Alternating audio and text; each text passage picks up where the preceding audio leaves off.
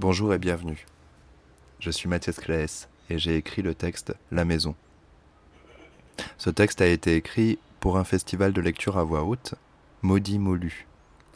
Pour continuer l'expérience, je l'ai enregistré et je vous propose d'en écouter chacun des épisodes. Épisode 2 Tu es un homme, une quarantaine d'années.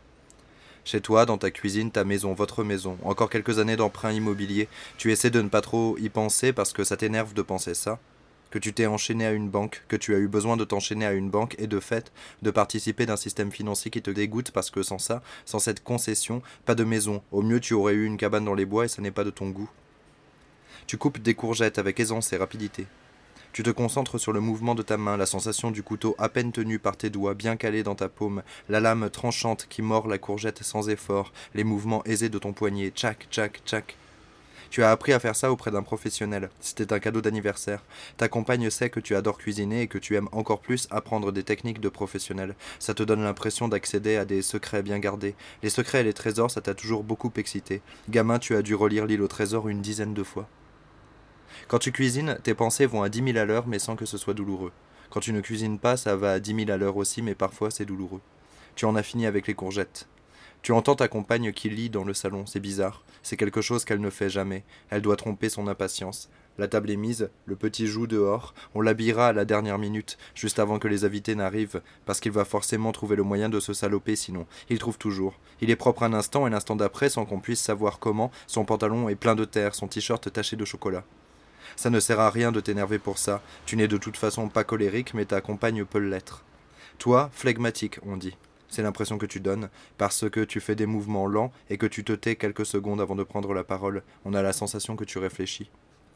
Tu as sorti la farine, fait un puits avec celle-ci dans un grand saladier. Tu n'as pas besoin de te presser. Tu as moins d'une heure devant toi, mais les gratins sont déjà cuits. Il suffira de les réchauffer.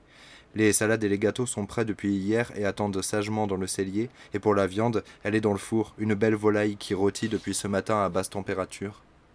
Tu t'occupes des amuse-bouches, des petits cakes aux courgettes et au thon. Tu casses les œufs qui tombent mollement dans le puits de farine et pétris doucement, avec les mains, des gestes de professionnel. On sonne à la porte. Tu redresses la tête. Les invités déjà Avec une heure d'avance Pas possible. Sauf le père de ta compagne. Il est du genre à arriver très en avance et à traîner dans tes pattes en te parlant de sujets qui ne t'intéressent pas. Tu penses qu'il le fait exprès pour tester ta patience, mais tu le gardes pour toi. Tu n'as pas de preuves pour étayer ton hypothèse.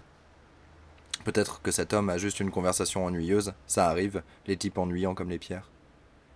Tu ailes ta compagne. Tu vas ouvrir?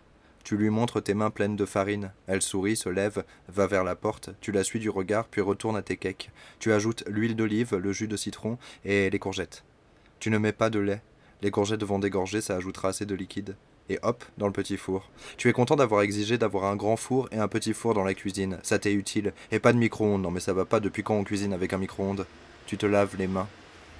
Tu attaques la coupe des melons quand ta compagne referme la porte et vient vers toi. Elle est pâle et a le regard humide, un drôle de sourire aussi. Tu poses le melon sur le plan de travail, le couteau à côté. Tu la regardes. Tout va bien? C'est quoi ce colis? Elle cherche ses mots, souffle bruyamment pour contenir son émotion, inspire à travers ses lèvres serrées. C'est Jonathan elle dit, en montrant le petit colis qui pourrait contenir un CD. Jonathan. Tu sais ce dont il s'agit, bien sûr, elle te l'a raconté plusieurs fois. Un hurlement aigu, qui fuse comme une flèche, vient de l'extérieur et arrive à vitesse grand V à tes pieds. Ton cœur a fait un bond. Tu baisses les yeux et tu vois ton fils. Son pyjama est dans un état lamentable, couvert de traces d'herbe, et son petit visage radieux mériterait de rencontrer un gant de toilette bien savonneux. L'enfant, scintillant de joie, accroché à ta jambe, avec sa voix stridente, crie C'est un cadeau pour moi, maman Merci de m'avoir écouté.